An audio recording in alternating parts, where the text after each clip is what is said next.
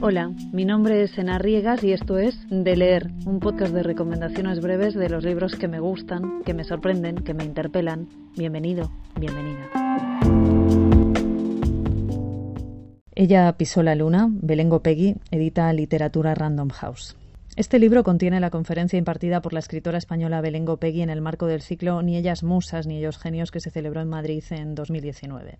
A Belén, las organizadoras del ciclo le habían propuesto hablar de la pareja de escritores Carmen Martín Gaite y Rafael Sánchez Ferlosio, pero podemos decir que ella contraofertó y propuso contar la historia de Margarita Durán y Luis Ruiz de Gopegui, sus padres. Resumiendo mucho, Luis Ruiz de Gopegui estudió ciencias físicas y tuvo una carrera profesional destacada en la NASA. Margarita Durán quiso ser médico, pero durante la dictadura franquista era inusual que una mujer estudiara medicina, así que no contó con la aprobación ni el apoyo de su familia y debió conformarse con ser enfermera. ¿Qué es lo que nos cuenta este libro? Bueno, pues la historia de esta pareja, con la mirada detenida sobre todo en Margarita, que se dedicó en esencia a cuidar a una hija que nació con parálisis cerebral después de un parto negligente. Una historia que no termina en la tragedia, sino que empieza en ella. Una historia cuyo propósito no es juzgar a los protagonistas, sino preguntarse qué significa pisar la luna, ¿Qué es el progreso? ¿Qué distingue al falso consuelo del consuelo real? ¿En qué consiste vivir?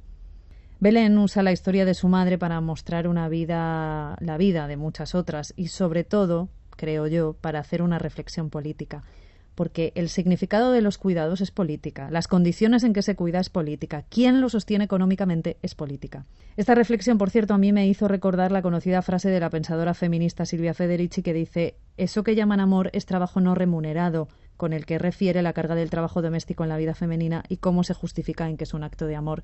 Y no, la verdad es que no es un acto de amor. Recordar que los cuidados desgastan los cuerpos y recordar a todas las personas a quienes no se les ha permitido elegir si querrían hacerlos, sino que la necesidad económica y o la violencia les ha obligado a ello.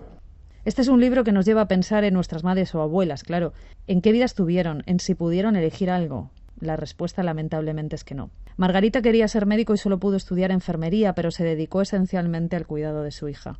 Me vais a perdonar que me ponga autorreferencial, pero mi madre, que también nació en la Guerra Civil Española, quiso estudiar y no le permitieron ni siquiera una educación secundaria. Así que a los diez años la sacaron del colegio para que aprendiera a ser algo que no quería y a tener una vida que no le satisfizo.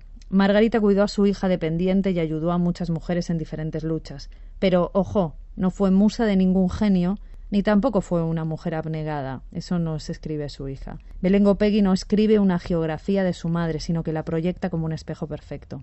No bastan, desde luego, veinte líneas para esta historia. No bastan para cada una de las historias de lo que no pudieron hacer las mujeres.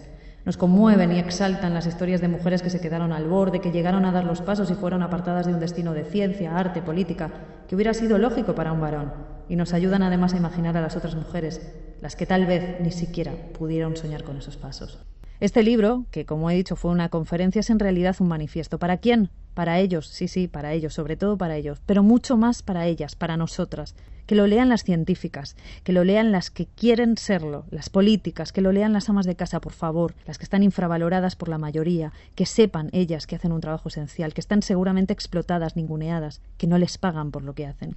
Que lo lean las artesanas, las que conducen un taxi, las maestras, las cajeras del supermercado, las peluqueras, las empresarias. Por favor, que lo lean las jefas, que lo lean las que no tienen claro qué hacer, las que harán y serán lo que puedan. Belén Gopegui recomienda que le preguntemos a nuestras madres mientras podamos por sus vidas. ¿Qué hicieron? ¿Cómo? ¿Por qué? Yo añadiría además que es urgente que también les contemos a nuestras hijas. Gracias por escuchar. Si te gusta este podcast te puedes suscribir y si quieres ya sabes lo puedes compartir, cosa que me encantaría y agradezco aún más. Hasta la próxima.